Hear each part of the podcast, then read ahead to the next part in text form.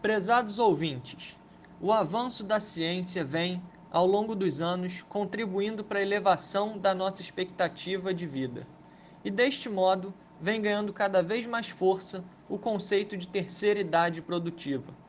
Seja na vida profissional, em atividades de lazer ou em práticas esportivas, a presença de pessoas idosas é cada vez maior. Mas apesar deste fato, o preconceito em relação às pessoas da terceira idade segue, lamentavelmente, presente em nossa sociedade. No programa de hoje, nossa conversa com o deputado Luiz Paulo será exatamente sobre esse relevante tema que tem se tornado pauta dos mais diversos debates. E por aqui será sempre um prazer contar com a sua audiência e participação, seja qual for a sua idade. Meu nome é Pedro Rogar e esse é o podcast RJ em Debate. Sejam todos muito bem-vindos ao nosso bate-papo dessa semana.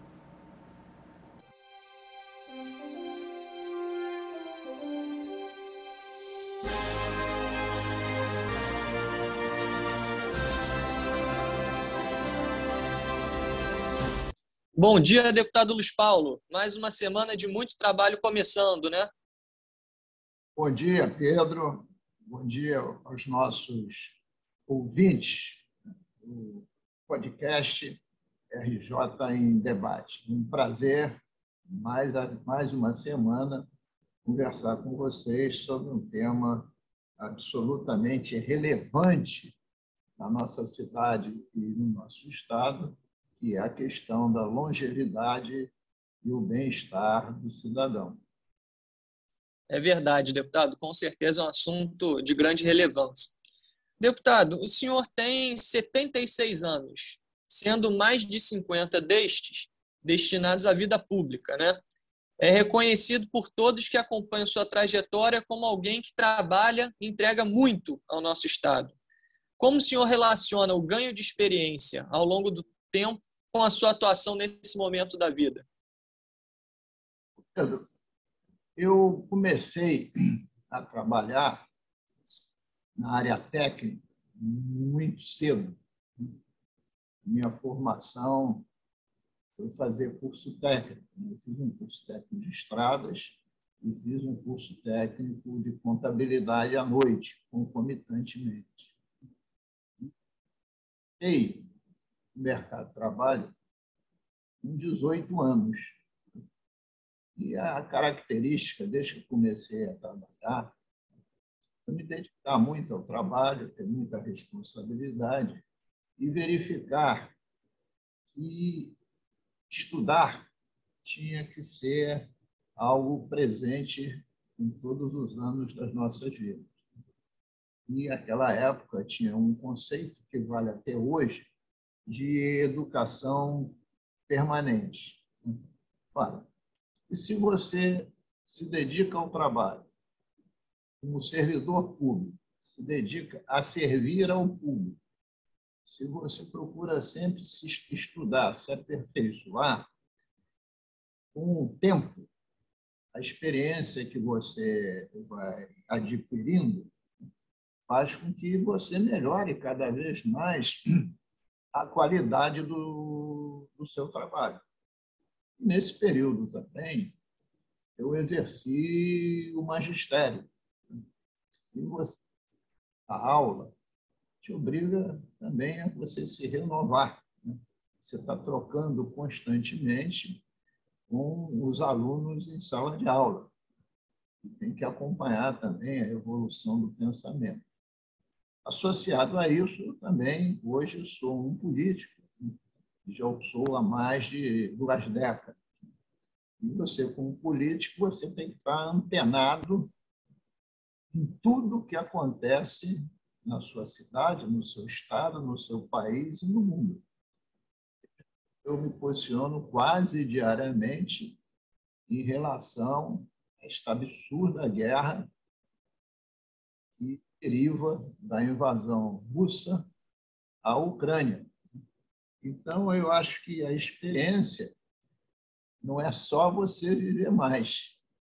a experiência, ela nasce em função da atividade. A longevidade e a qualidade de vida, está aliado a uma série de políticas públicas, mas principalmente ela depende dos teus neurônios estarem sempre funcionando. Né? É do cérebro que deriva né, a nossa vontade, as nossas atividades. Então, é, eu acho que a experiência é um pouco isso, é o somatório de muitos anos de vida, mas também ligado à dedicação, às experiências de vida, aos estudos, aos experimentos. É um somatório. E se manter sempre ativo. Deputado, agora eu queria abordar com o senhor um assunto que vem sendo falado muito nos dias atuais, que é a contraposição entre a nova e a velha política, como se a renovação e a qualidade estivessem relacionadas à idade. No entanto, basta a gente olhar alguns exemplos bem recentes né, para perceber que, é, que isso que chamam de velha política pode estar presente, inclusive, em políticos de primeira viagem, né? políticos de primeiro mandato, vamos dizer assim. Ao invés de nova e velha política, não seria melhor a gente prestar mais atenção na boa e na má política? O Pedro, olha só, o jargão nova e velha política é um jargão preconceituoso, porque você titula como bom o que é novo e titula como ruim aquilo que é velho. Isto é mais um preconceito do que uma realidade. Eu sou idoso, tenho 76 anos e me orgulho de praticar a boa política. A boa política. Existem jovens que praticam a boa política, mas tem outros jovens que praticam uma péssima política. Como tem gente, políticos de terceira idade, que são muito positivos e outros que são muito negativos. A qualidade da política não está na idade. A qualidade da política está no caráter, está nos valores, está na prática está no conhecimento, está na vontade de servir. Isto que são os valores da boa política. E eu tenho certeza, deputado, que o senhor concorda é, com a importância da renovação, né? Só que essa renovação ela tem, tem que ocorrer com qualidade. O senhor entende que é fundamental em todos os setores que ocorra uma mescla, uma mistura entre renovação experiência? A vida nos ensina que tem que ser assim. O que, que a vida nos ensina? Que a criança vai substituir seus pais, que substituíram seus avós, e esses avós substituíram seus tataravós. E, com a longevidade, é muito comum uma criança conviver com pais, uma avós e até mais raramente com tataravós. E o que, é isso? É a mescla de gerações. O que, que é isso? É a mescla de pessoas de tenra idade, crianças e adolescentes, com pessoas maduras, que são os pais, e com pessoas, entre aspas, de terceira idade, que são os avós. Né? Então, se isso ocorre no seio da sociedade, assim deve ser também nos parlamentos e na política, no poder executivo, uma mescla dos experientes, passando boas experiências para os mais jovens e os mais jovens com mais ímpeto, com mais dedicação, com mais, é, às vezes, capacidade de agir mais rápido, vai trocando. E cabe também aos mais antigos, os que têm mais experiência, passar essas experiências. Então, essa mescla é positiva. Essa é uma sociedade em que as idades têm que ser interagirem para dá melhor resultado para a sociedade. Essa coisa, essa escravidão hoje que existe, de beleza, de faixa etária, de peso, né? de, de raça, de, tudo isso é, é um preconceito imenso. Todos nós somos seres humanos desde que nascemos até acabar o nosso tempo na Terra. E temos que ser tratados todos dentro desses princípios humanísticos e, evidentemente, cada um nas suas faixas de responsabilidade. Você não pode exigir de uma criança de cinco anos a mesma responsabilidade que um jovem de 19 ou que um adulto acima de 60. Né? Então, eu acho que a gente tocar e conversar sobre esse tema da longevidade também é você tentar mostrar que a pessoa idosa, longeva, ela precisa ser tratada com dignidade e respeito. Dignidade e respeito. E quanto mais ela for produtiva, mais respeito e dignidade ela vai ter, porque vai ser mais reconhecida. Se você olhar em torno do mundo hoje, gostemos ou não, tem muitos dirigentes que estão, presidentes, acima da faixa dos 70 anos. Exercendo as suas atividades né, na, sua, na sua plenitude.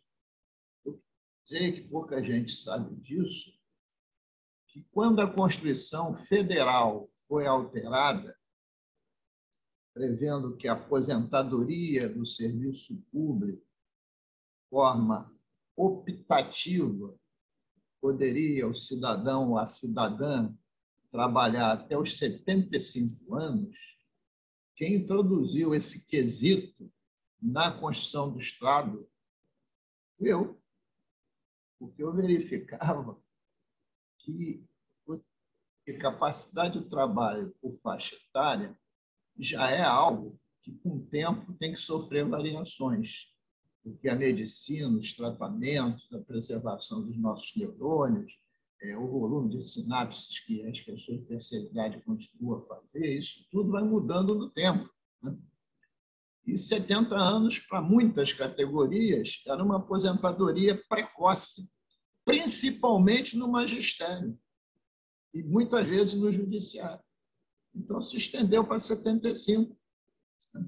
Não quer dizer que daqui a pouco não possa, de forma optativa, também se estender para 80, de, de, de acordo com a evolução e as descobertas genéticas que estão ocorrendo. Então, esse é um tema que, além da medicina produzir grandes avanços, a gente tem que mostrar claramente que não tem que ter preconceito nenhum. Pessoa que se aposenta, ela tem que continuar produtiva, não tem que botar um pijama e ficar em casa. Né? Então, eu espero, enquanto eu tiver a lucidez devida, e acho que terei ainda bastante tempo, eu continuar produtivo até porque eu não sei ser improdutivo. Com certeza, deputado. E só para deixar claro aqui para os nossos ouvintes, que essa mudança que o senhor citou aqui, ela dá o direito da pessoa estender a sua vida laboral. Ou seja, é somente para aqueles que desejam, tá? E, deputado, o senhor se orgulha do trabalho que vem desenvolvendo e o senhor pretende dar continuidade a ele e se existe um limite para esse trabalho, qual seria ele? Pedro, eu me orgulho não só do meu trabalho, me orgulho da minha história. Eu estou de bem com a vida. Tenho vivido intensamente todos os tempos que eu venho perpassando. E considero que, sendo um deputado estadual de 76 anos, considera um dos deputados mais produtivos da Assembleia Legislativa. Ou ainda não sinto em mim uma limitação sob o ponto de vista intelectual, psíquico, emocional. Por via de consequência, vou continuar a trabalhar. E tanto é, queria acrescentar, que neste ano agora de 2022, na segunda quinzena de abril, eu ter uma nova frente de trabalho.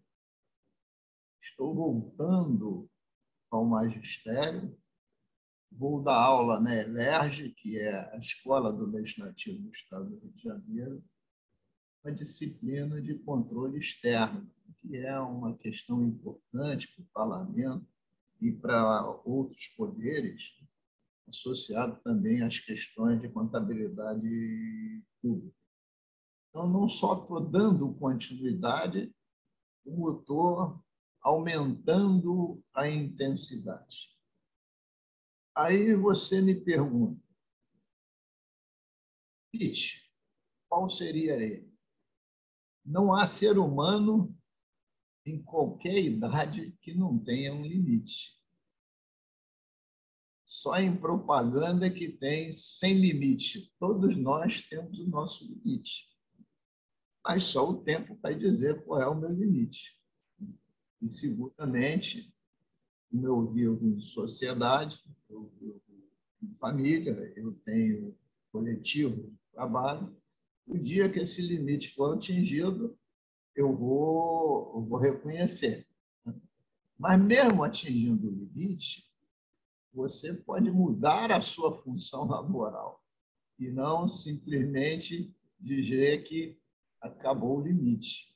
O limite máximo que nós temos, inexorável, é quando chega a morte. Esse é o limite inexorável. Assim mesmo, para aqueles que não acreditam, que não acreditam da existência de uma vida espiritual. Porque se acreditar, também mudou de estágio. O limite não se deu.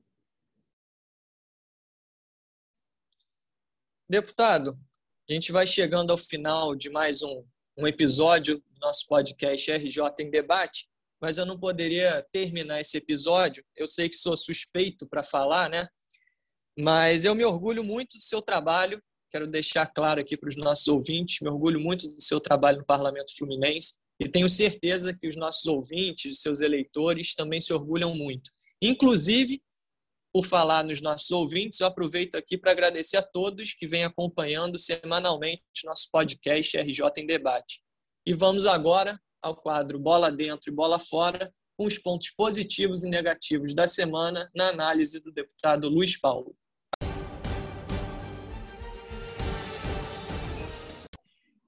A bola fora de hoje vai para o ministro da Educação, que agora está envolvido em mais um escândalo, numa das pastas de maior importância e relevância para o nosso país, que é a educação.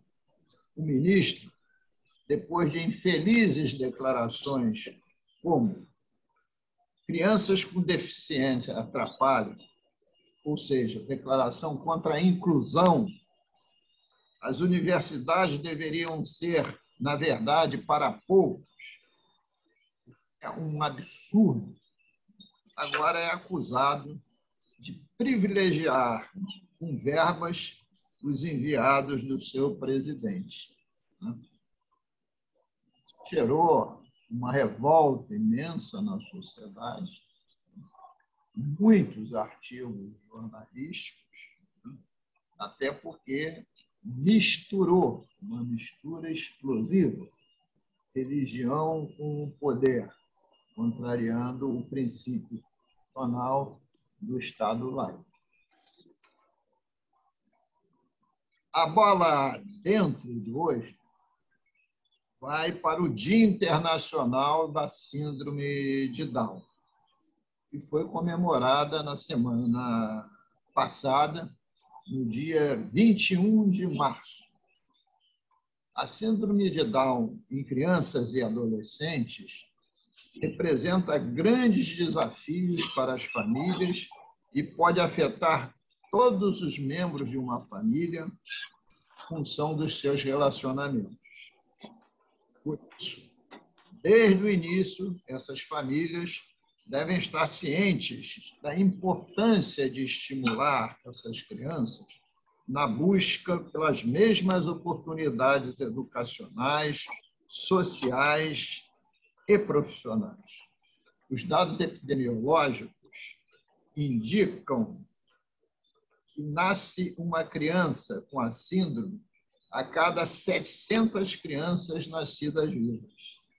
São cerca de 300 mil pessoas que apresentam o quadro desta síndrome em nosso país.